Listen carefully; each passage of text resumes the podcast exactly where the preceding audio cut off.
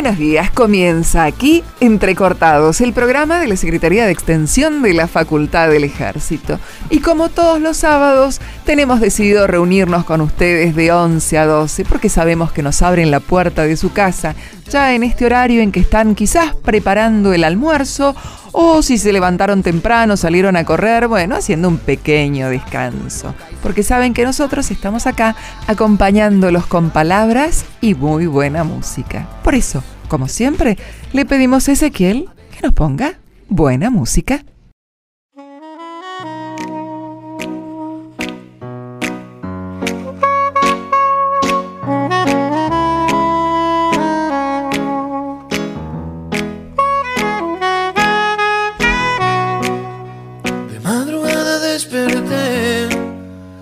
Pensando en la noche de ayer y recorrí parte de mi vida. Son muchos sueños que perdí y algunos que siguen aquí. Pero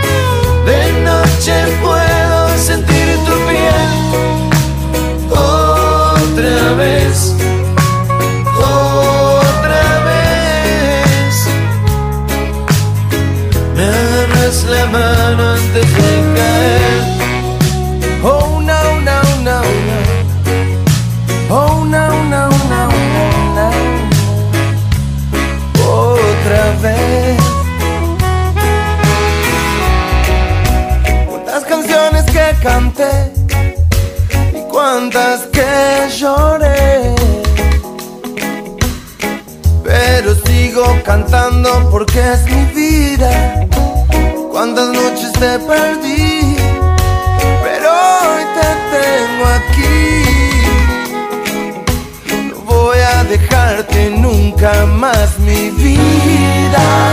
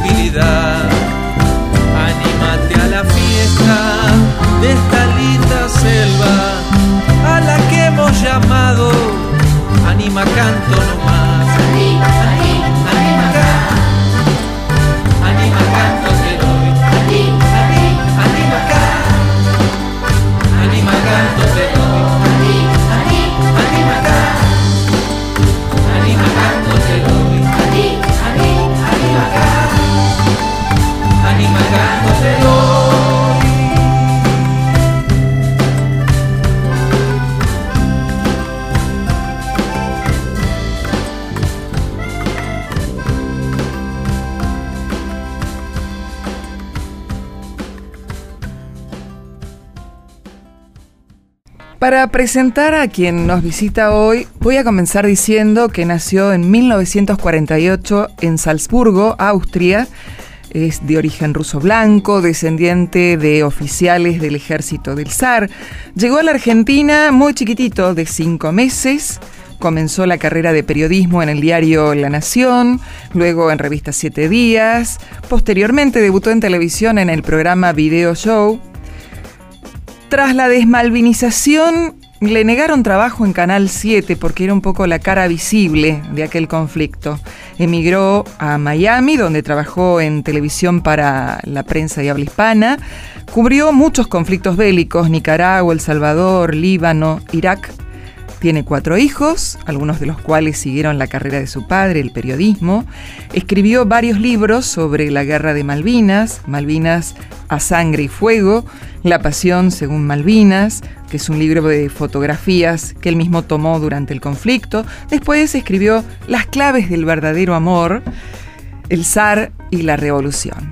De más está decir que quien nos acompaña es Nicolás Casanseu. Gracias, Nicolás, por compartir esta mañana con nosotros. Al contrario, Liliana, gracias por la invitación. Te soy sincera, te he cruzado en varias oportunidades en la Feria del Libro, allí es donde te contacté, y mm, el haberte visto, el haber podido charlar con vos, a uno le, le provoca como cierto escalofrío. ¿Por qué? Porque en aquella guerra de Malvinas yo era una espectadora y realmente podemos decirlo así, la guerra desde Buenos Aires como desde muchos lugares del país se vivió eh, desde la televisión y vos eras el relator de lo que estaba pasando. vos viviste en carne propia lo que sufrían los argentinos que estaban allá y realmente sufrían. Nuestros soldados padecieron una guerra. Mm, estuvieron representando nuestro país, luchando por nuestro país, pero padecieron esa guerra. Y vos fuiste quien relató paso a paso, jugándotela en primera fila, ¿sí? La guerra de Malvinas. ¿Cómo fue ese 2 de abril cuando comenzó todo y vos decidiste o te mandaron ir allá? No, yo hubiera matado por ir, pero cuando uno desea algo intensamente se van alineando los astros y se cumple. Por eso hay que tener mucho cuidado con los deseos intensos. Ya sea desear una pareja, un trabajo, una guerra, hay que tener cuidado con desearlo intensamente porque se te puede dar. Yo desde chico soñaba con la recuperación de Malvinas. Era una generación formada por maestras muy patrióticas. Lo primero que hacía la maestra al entrar a al aula era escribir en el pizarrón las Malvinas son argentinas. Y para mí, un chico formado en esa época por lectura de Salgar y Alejandro Dumas, no había ninguna aventura romántica que pudiera emprender un argentino más linda que recuperar Malvinas. Yo soñaba con ser el almirante de la flota que iba a recuperar Malvinas. No llegué a almirante, por suerte, creo pero me tocó entre tantos periodistas ser el único, y si no es con la explicación de que se alinean los planetas, no se puede explicar. Yo ni siquiera estaba en Canal 7 en ese momento, yo me había ido por desavenencias con el productor. Y días antes del 2 de abril, sin que yo sospechara nada, me llama el productor, me dice no querés volver, cuánto querés ganar. Dije, bueno, reconocieron mis talentos, acepté y el 2 de abril me llama Víctor Sueiro, gran amigo y colega, a la mañana me despierto y me dice recuperamos Malvinas. Yo estaba feliz como argentino y me quería matar, porque yo estaba en mi casa en pantuflas. Entonces me pongo traje y corbata y tenía que grabar mi reingreso, mi promo de reingreso al noticiero. Y le pregunto con desmayo al productor a quién mandaste. Y me dice, no mandé a nadie. ¿Cómo no mandaste a nadie? No, porque Gómez Fuentes tiene que conducir la batalla política, Mariela Reta mujer, Leonardo Jocrón tiene asma. Entonces le digo, pero mandame a mí. Ah, bueno, me dijo, lo tenía todo fríamente calculado. Seguro, sí, sí, sí. Así que bueno, vos amaneciste en ese 2 de abril con que eras el, el único periodista. En ese momento ni por las tapas imaginaba que iba a ser el único en cubrir toda la guerra. Cuando yo llego el 2 de abril a Comodoro, no nos dejan cruzar el 2 de abril, el 3 cruzamos como 40 periodistas y podían haberse quedado y durante todo abril entraban bandadas de periodistas, pero hacían su nota y se iban al mismo avión. Yo fui testigo de cómo Menéndez, el general Menéndez, le ofrecía quedarse y, por ejemplo, el corresponsal de guerra del diario La Nación, Corbellini Rosende, le contestó delante mío, no, soy más necesario en Comodoro Rivadavia. Este, Ronnie Vargas, que es un periodista muy conocido de Antena 3, hace unos pocos años me lo crucé y le dije, che, ¿por qué no te quedaste? No, yo pensé que no iba a haber guerra. Una respuesta medio extraña, ¿no? La flota se venía. Así que eh, eh, no, no, puedo explicarte por qué. Yo ni siquiera era corresponsal de guerra con carnet. Llegaban corresponsales de guerra con carnet y no se quedaban. Eh, yo fui corresponsal de guerra de facto, no, no tenía carnet. Y bueno, después habrá habido periodistas que por ahí no los dejaron entrar por cuestiones políticas, lo ignoro, pero cuando se cierra el bloqueo, obviamente ya no entró nadie más. Y había un grupo de periodistas de Telam, pero hacían propaganda en vez de hacer periodismo. Y mientras informaban falsedades, pero inocuas, digamos, o que no molestaban a Menéndez, no pasaba nada. Por ejemplo, dijeron que los Pucará atacaron al portaaviones, cosa imposible. Yo me acuerdo la frase era como mosquitos enfurecidos. Es cierto, es cierto. Uno recuerda frases. Ridículo, ¿no? O una vez entro a la covacha que tenían ellos en Malvinas y me dice uno de los cronistas, me dice, acabo de cortar con una radio uruguaya y les conté que sobre mi cabeza caían los paracaidistas y eran ametrallados por los nuestros. Digo, pero lo inventaste. No, pero los de la radio estaban encantados. Ese nivel de invento era. Hasta que un día el cronista Pérez Andrade publica que los ingleses atacaron y mataron 12 kelpers y que él supuestamente estuvo caminando entre los cadáveres de los kelpers. Y eso se publicó en el continente y armó un gran revuelo. Era totalmente falsa la noticia y fue cuando Menéndez le sacó los equipos. Claro. Claro. Por eso yo me quedé eh, eh, como el único que cubrió toda la guerra. Sí, sí, vos estuviste muchísimo tiempo y como decía antes, este, en la primera línea de combate. Eh, hay grabaciones que todavía permanecen y uno las puede escuchar eh, a través de internet, de sí, mi canal de YouTube que me armó mi hijo. Ah, bueno, fantástico.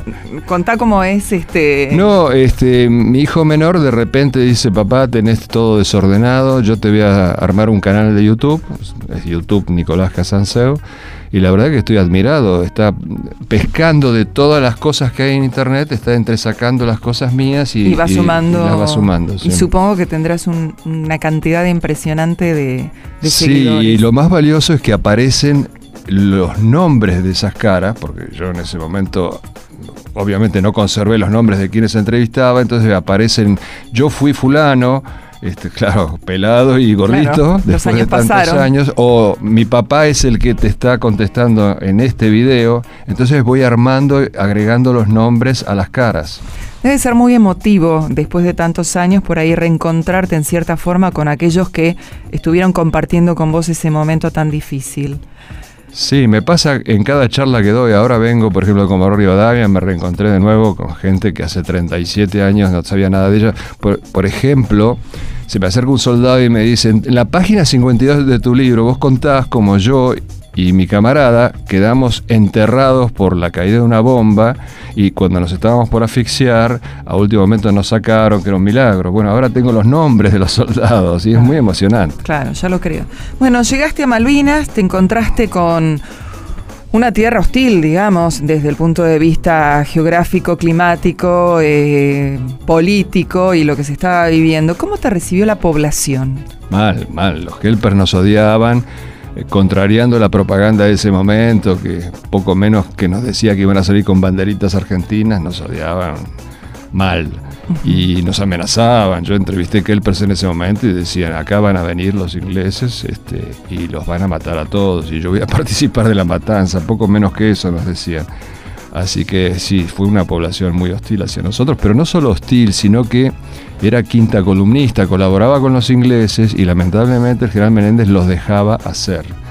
Eran intocables, andaban con, sus jeeps, tenían eh, comunicación con la flota. A mí me contaba la gente de inteligencia que le decían a Menéndez, están transmitiendo de, tal casa, y Menéndez decía, bájenle la antena. Le bajaban la antena, se iba la patrulla argentina, volvían a subir, la antena.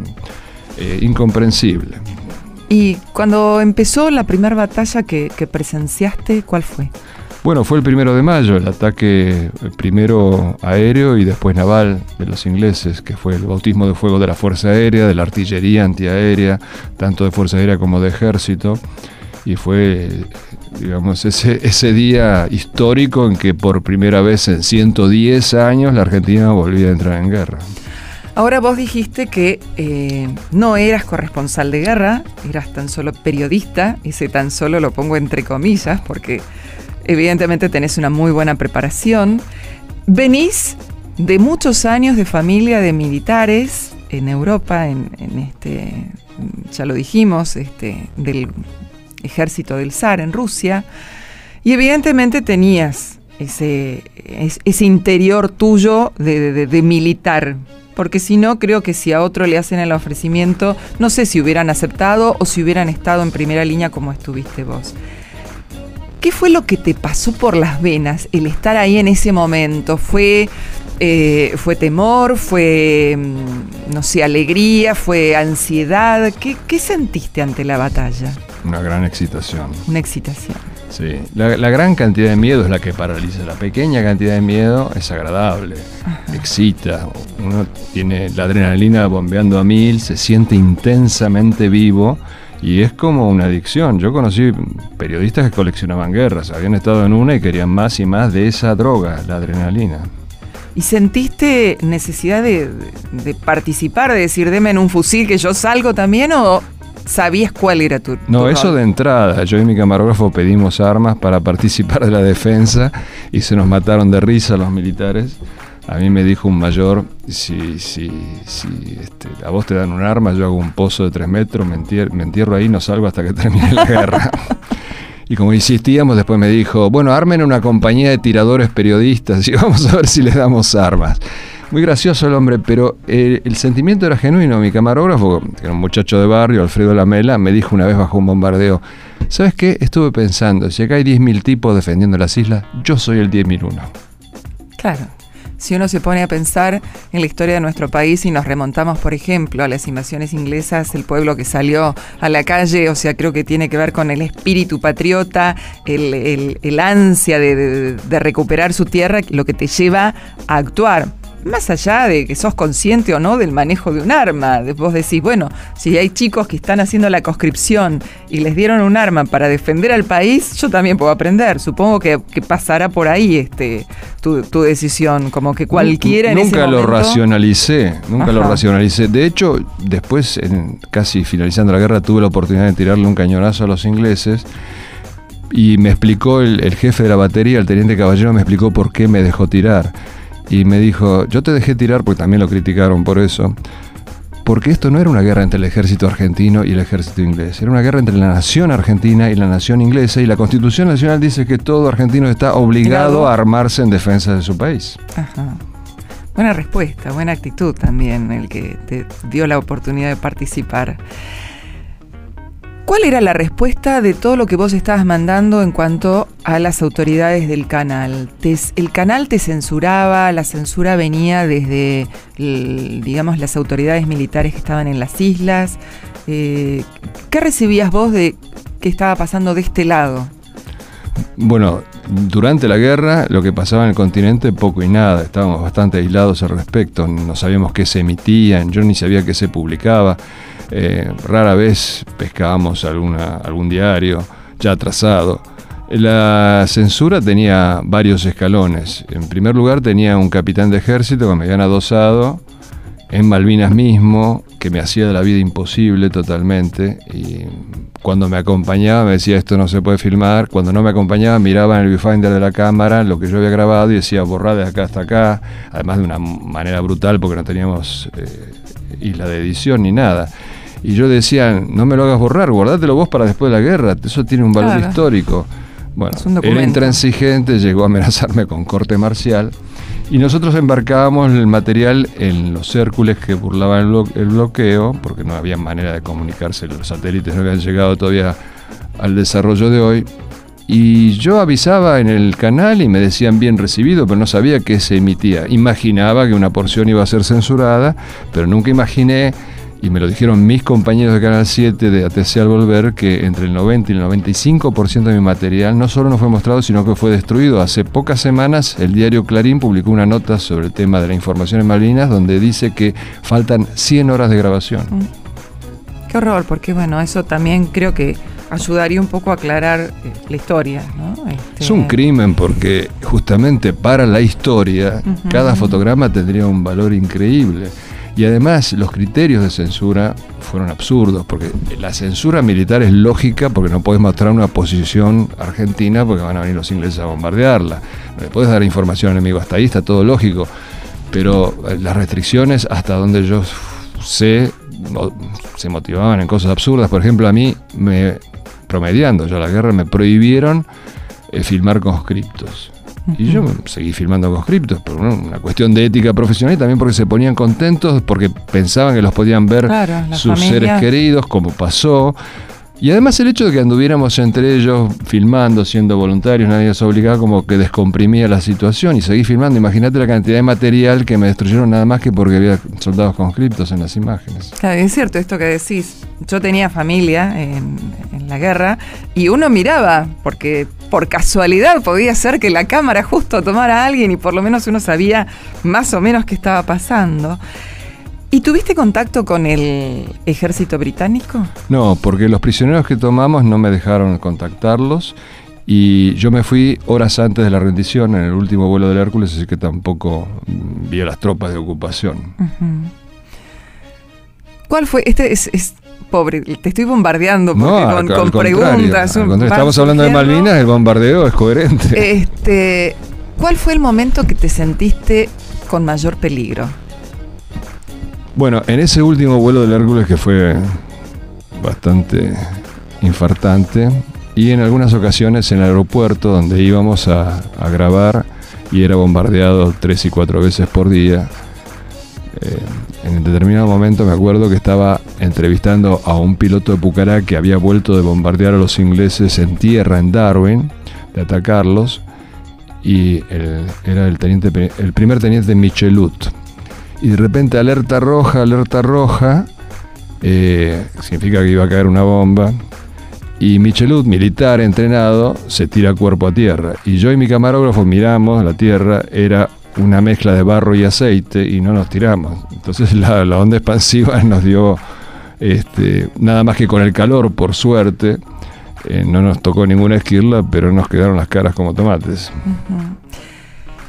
La pregunta que te voy a hacer no es para, digamos, crear susceptibilidades, pero acá se habló mucho de, por ejemplo, eh, las tropas, sobre todo los, los soldados conscriptos que llegaron de, de lugares como de Corrientes, que no estaban preparados por una cuestión de, de clima mm, desde el lugar de pertenencia, eh, con uniformes que no eran apropiados para el lugar, que le faltaba comida.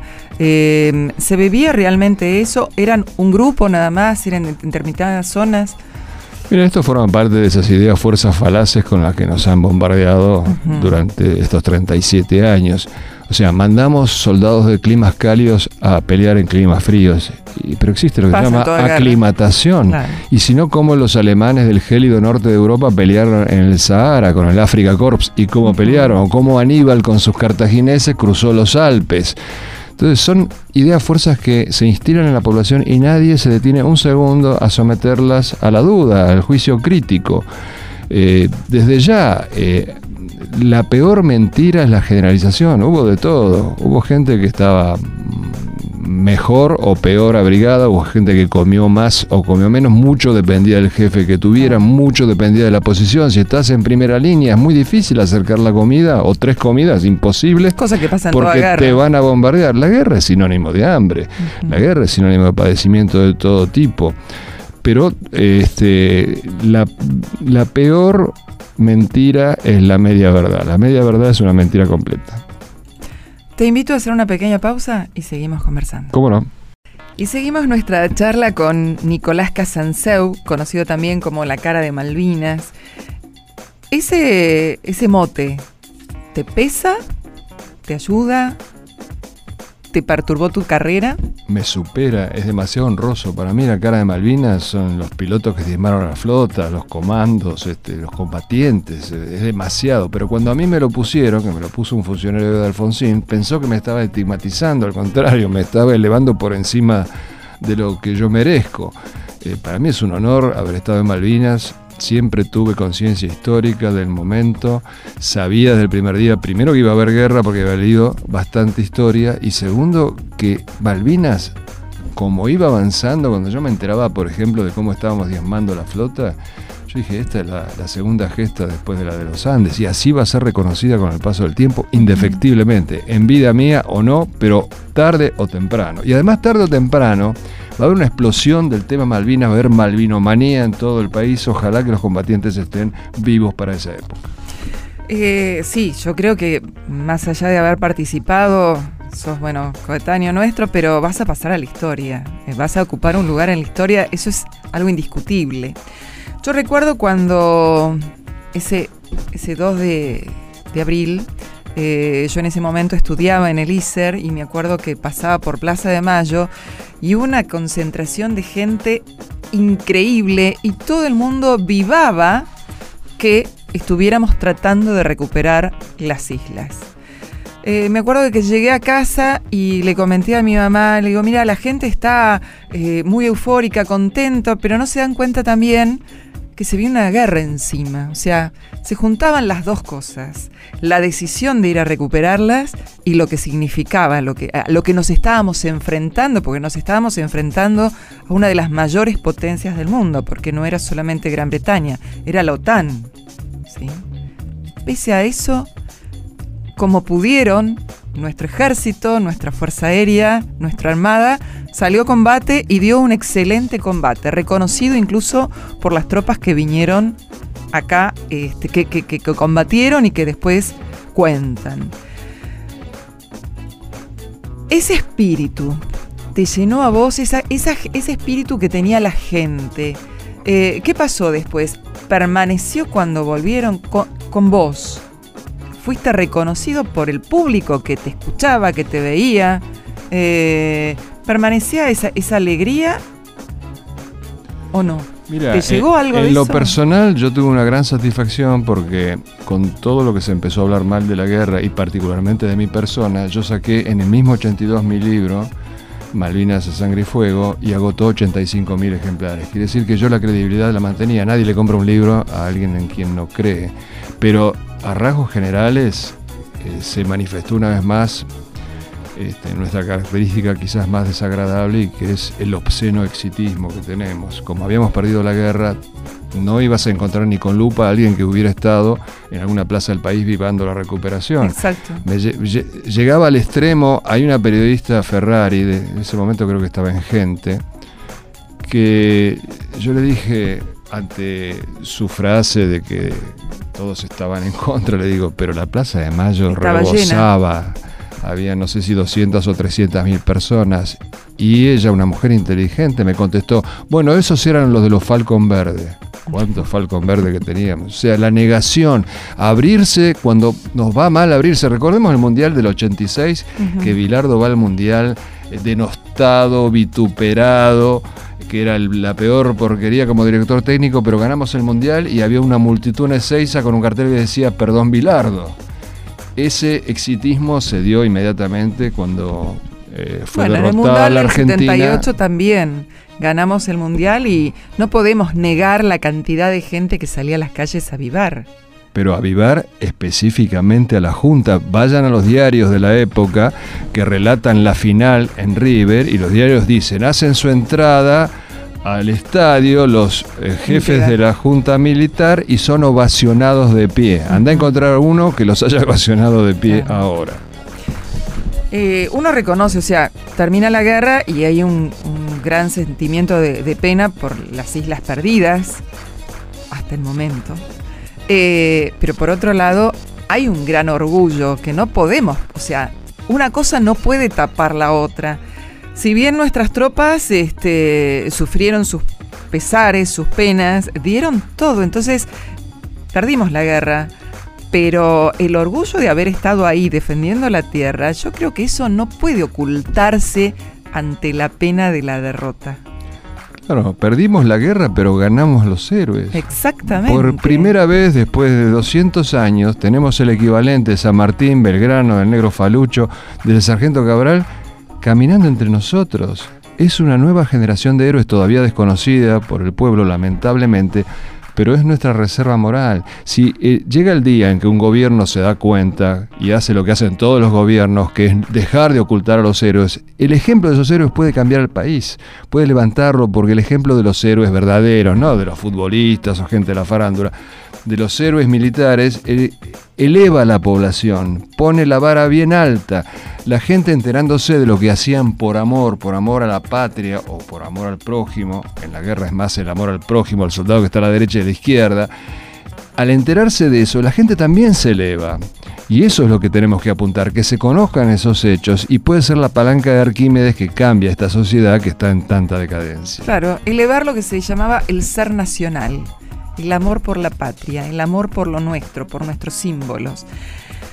Y decime, llegaba todo aquello porque yo en aquel momento también daba clase y este y con los chicos, más allá de hacer grandes carteles este, de las Malvinas son argentinas, de empezar a cantar la canción de Malvinas, empezaron a hacer eh, budines con una cantidad de calorías importante para mandar a las islas, guantes. Eh, creo que todo el mundo, el que podía hacía algo, el que no podía, pero tenía, digamos, la posibilidad entregaba sus alhajas también, me hace acordar a, a, la época de Colón, que entregaban las alhajas para que viniera acá, bueno, nosotros para que nuestros soldados estuvieran en, en la guerra. Este, ¿Se recibió eso? O sea, la, la, tropa era consciente de lo que estaba haciendo la población? No, se recibió una ínfima parte porque había un bloqueo naval alrededor de las islas, uh -huh. nuestra eh, flota de mar se quedó en las costas y no había manera de transportar esa enorme cantidad. Eh, todo eso básicamente quedó en Comodoro Rivadavia. Lo único que sí llegaba, y qué buena idea tuvieron en no frenar eso, fueron las sacas de correspondencia, esas cartas que escribían los chicos en los colegios. Así es. A un soldado, ¿no? Sí. X. Eso levantaba muchísimo la moral, los soldados contestaban. Eh, se han tejido romances después de la guerra, porque iba Sí. el soldado a buscar a la chica que le había escrito. Así que eso tuvo un enorme valor. Inclusive conozco un, un- caso muy emotivo donde el soldado se escribe con la chica y vuelve de la guerra sin una pierna y la chica se casa igual. Claro, no importaba. Era la persona. ¿Tenés historias así que has ido recogiendo en, en- en aquella época? Y muchas historias, ¿de qué tipo? Historias de, de amistad, historias de, bueno, de, de- amor, de romance, es una de la que, lo que has contado recién. Este, historias cómicas, quizás algún acontecimiento dentro de tanta pena y de tanto dolor. No, hay, hay muchas historias. Este, por ejemplo, me ha pasado de estar haciendo una nota verificando los daños que había en la pista. Y veo una bomba antipersonal, una beluga a la que se le había adosado una carta. Empiezo a leer la carta y dice, querido hermano, te mandamos, y no, no puedo seguir leyendo porque no iba a tocar la beluga que estaba activa. Pero un golpe de viento arranca la carta, la corro y puedo leer la, ca- la carta entera, que es una carta de amor. Una hermana que le manda caramelos, chocolates, le escribe. Y, y bueno, eh, era la, la carta que había frenado a la bomba. Y durante 37 años no supe nada ni del soldado ni de la hermana. Y hace dos o tres semanas este, se comunican conmigo y me dicen que este soldado vi- que vive en Deró, que quiere conocerme, que quieren invitarme a Deró. Así que fui a Deró y, y conocí a la hermana que mandó la carta y al soldado. Ah, Este, una historia muy linda este, y muy emotiva, pero que también tuvo su, su grano de, de, de mezquindad. El pseudo historiador Piglia, sí. no, perdón, Piglia no, eh, Piña, Piña. Piglia es un escritor que ya murió. Felipe Piña, pseudo historiador, eh, de repente sale a decir que lo de la carta y la bomba lo había armado mi producción.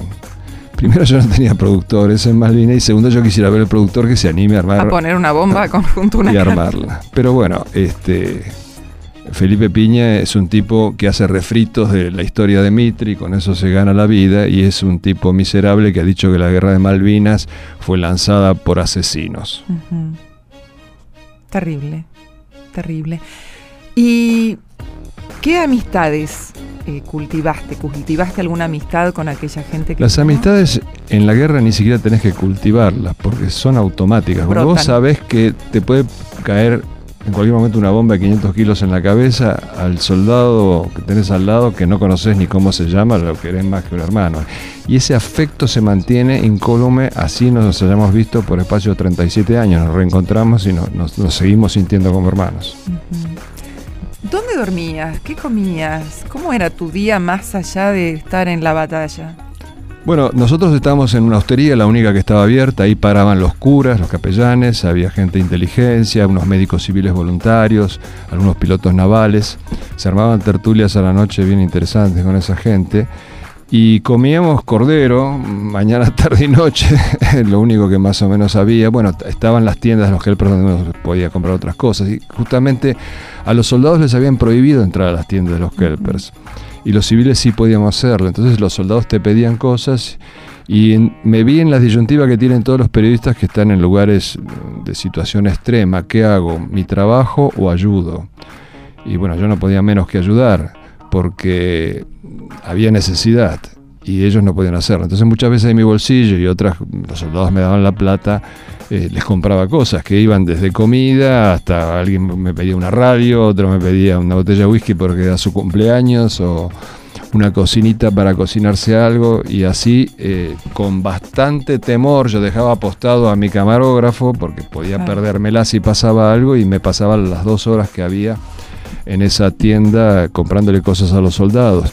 Y el resto del día era buscar las notas, que era muy difícil eh, si estaba en la jurisdicción de ejército por este capitán, pero encontré la solución yéndome con mucha frecuencia a la base aérea, que era bombardeada tres y cuatro veces por día, y ahí tenía las imágenes que estaba buscando y además me dejaban circular con bastante libertad. Y a la noche hacer las comunicaciones con el continente, mandar el material, que era una de las cosas más peligrosas de hacer porque todos los soldados estaban con el dedo en el gatillo, había mucho nerviosismo, había, un- se armaban unos tiroteos impresionantes, este, aún antes de que llegaran los ingleses y había que ir caminando en esa oscuridad, este, hablando en lunfardo eh, a los gritos, que- a los gritos, este, o cantando tangos para que no te vayan a coser a balazos los, los propios. Este. Me pasó en esta feria del libro Ajá. que hablé con vos. Viene un señor y me dice, yo soy eh, veterano de guerra y estuve a punto de matarte. ¿cómo? Sí. ¿Cómo fue eso? Estábamos en Darwin, al lado de la escuelita, Ubilla de apellido, y vemos venir un helicóptero y todos este, nos preparamos para voltearlo. Yo tenía el FAL en automático y le decía a mi cabo, déjeme tirar, déjeme tirar. El cabo decía, espere, espere, déjeme tirar, déjeme tirar. No, espere. Y finalmente eran ustedes que venían en el helicóptero. Así que ¿Era helicóptero de Fuerza Aérea, de Ejército? yo era, eh, no me acuerdo en ese caso, yo anduve en los de Fuerza Aérea y anduve también en los de Ejército. No me acuerdo en ese caso Claro, porque fui pero- varias veces a Darwin. Pero bueno, podía haber sido mi último día. ¿Y cuál fue el papel del, o, o recordás el papel de la mujer durante la guerra? Había, sí que Mira, había un grupo no de- había mujeres en las Malvinas, ahora se, se- se ha publicado mucho en los diarios de las enfermeras de Malvinas Sí. y es otra falacia. No hubo ninguna sola enfermera en Malvinas, si hubiera habido, hubiera tenido 10.000 candidatos a novios así en un periquete. No, no hubo. Esas enfermeras a las que se menciona estaban en Comodoro Rivadavia. Hubo seis mujeres a bordo del buque Irizar, que era el buque antártico eh, convertido en buque hospital, eran instrumentadoras, eran enfermeras, que estaba anclado en Puerto Argentino, pero ninguna de ellas descendió. Sin embargo, con toda justicia, son consideradas veteranas de guerra.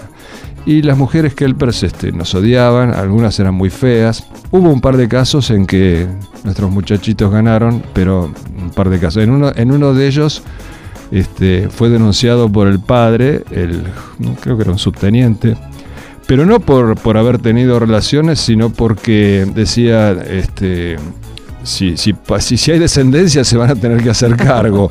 Y entonces eh, lo agarraron y lo, lo fetaron al continente enseguida al, subteniente. este. Pero lo- los soldados se quejaban, decían, en las películas de guerra están los muchachitos, pero también están las muchachitas. Acá no hay muchachitas, esto es una guerra, pero faltan las muchachitas. ¿Y el- con el idioma, los Kelpers, el castellano? el- No, no, no, no hablaban, no. Nada. Bueno, entendían a- algunos, pero básico, ¿no? Este, y además eh, los que entendían tampoco querían hablar en castellano, era una manera de demostrar que, que no, que eran ingleses. ¿Población chilena había en las islas? No, no, había uno o dos chilenos en esa época, Nada no había más.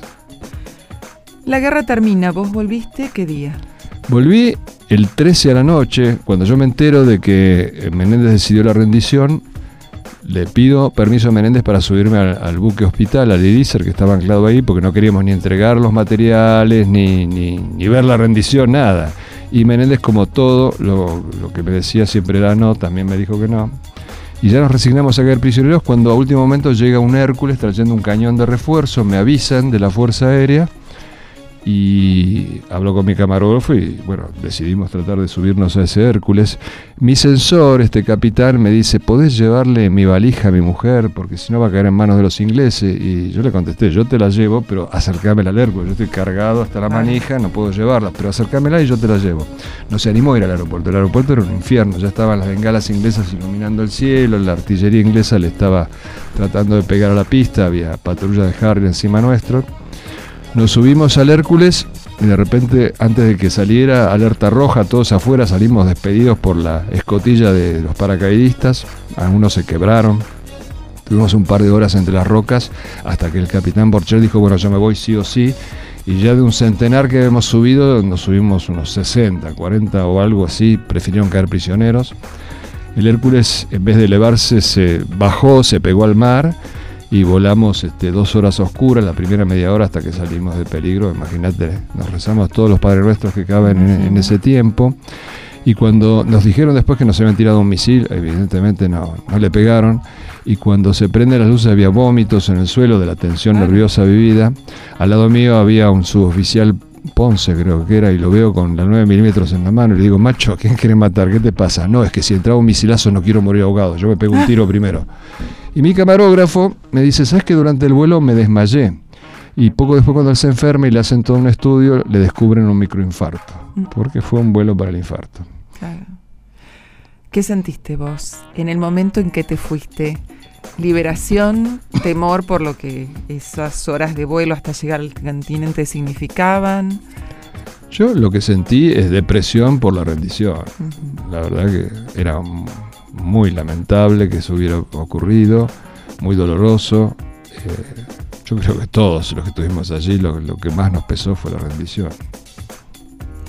Y llegaste a Buenos Aires, te enfrentaste con las autoridades del canal. ¿Cómo fue tu vida a partir de eso? No, yo llegué a Buenos Aires y empezó la desmalvinización, porque al día siguiente de la caída de Puerto Argentino empezó la desmalvinización que la lanzó el propio gobierno militar, el nuevo hombre fuerte del ejército, un general Cristino Nicolaides, decretó Malvinas no existió. Por eso escondieron a los soldados, los mandaron a sus casas entre gallos y medianoches.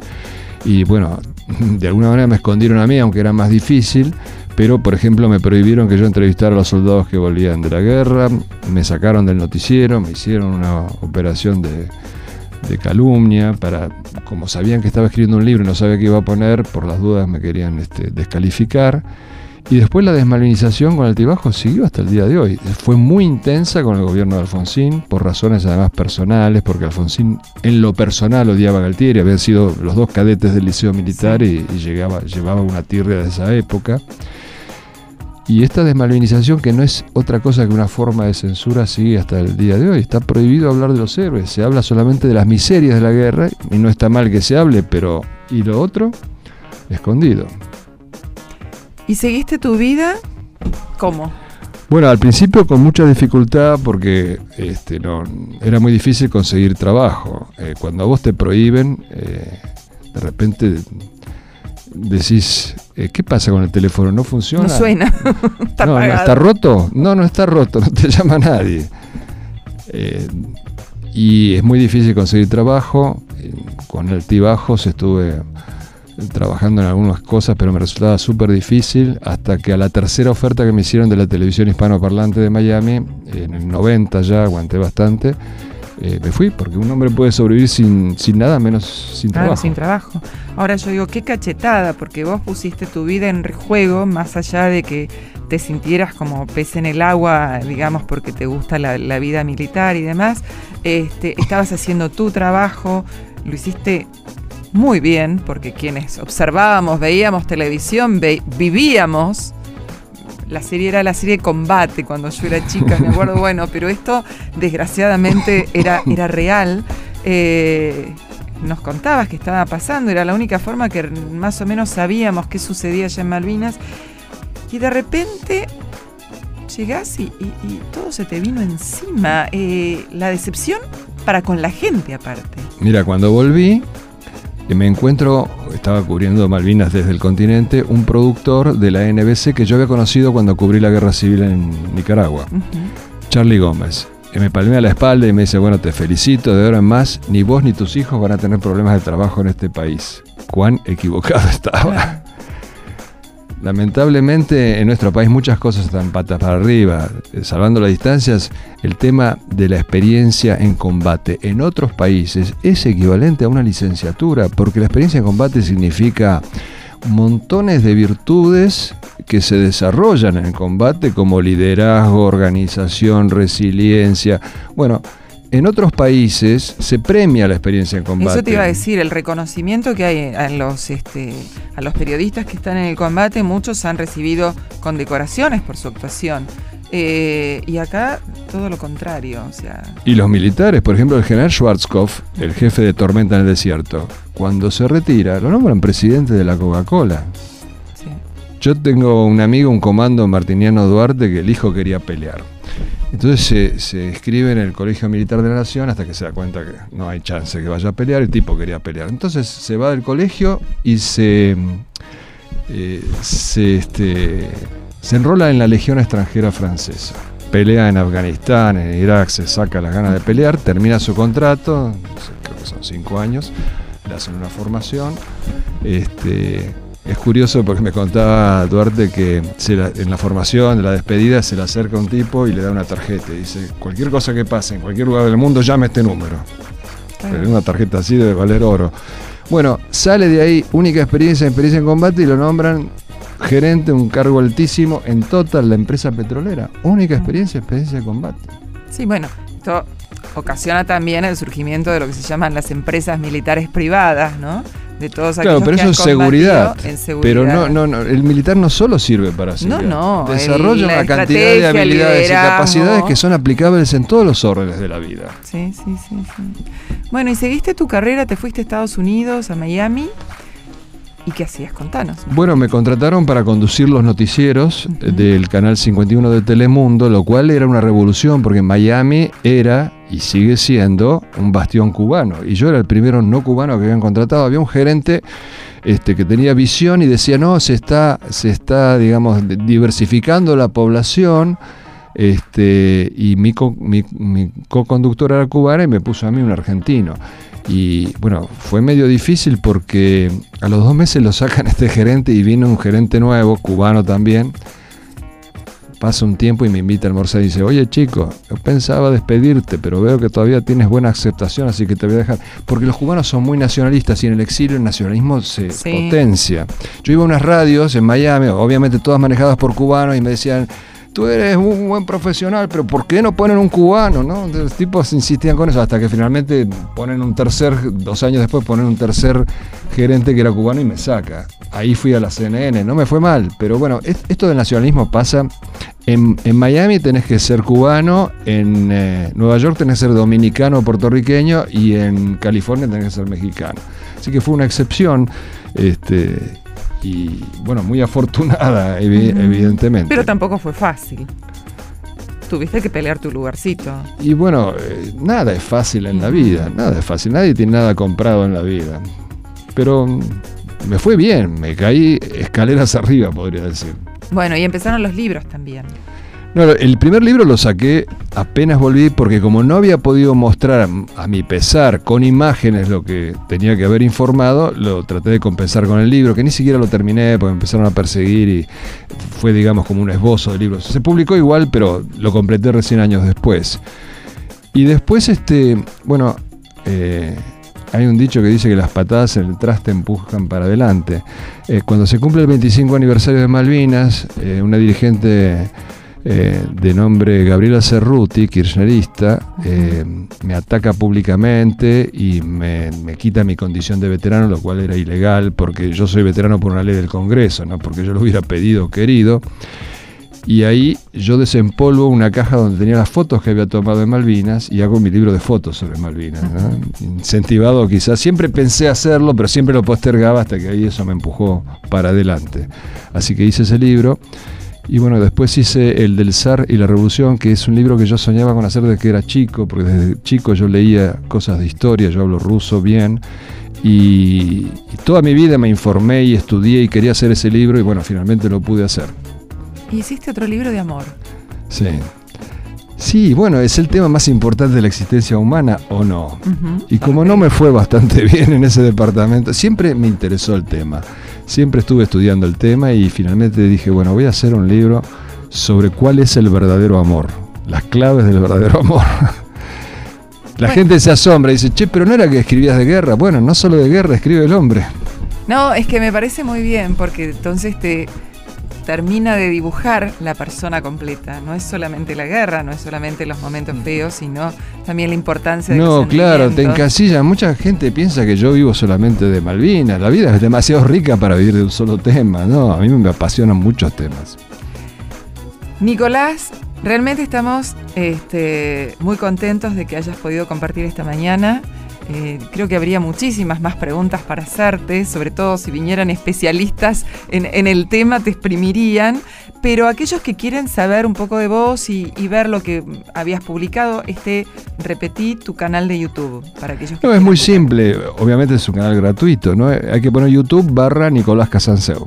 Y con eso. Y ya- con eso entran en mi canal de YouTube, donde hay bastante material de Malvinas, tanto de la guerra como de la posguerra y otras cosas. Y después tus libros en las librerías este, Sí. habituales. Nicolás, mil gracias por estar acá Al contrario, muchas gracias por la invitación, Lili. y gracias por haber estado allá también.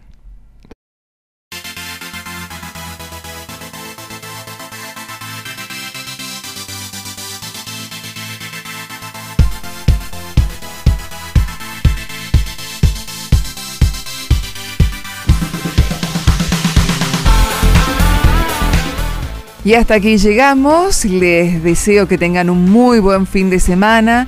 Y les recuerdo que si quieren comunicar con nosotros pueden hacerlo a través de nuestro correo electrónico entrecortadosfe.gmail.com. Que tengan una excelente semana laboral y nos encontramos, como siempre, el sábado próximo de 11 a 12 por Radio Soldados aquí en Entrecortados. Chao.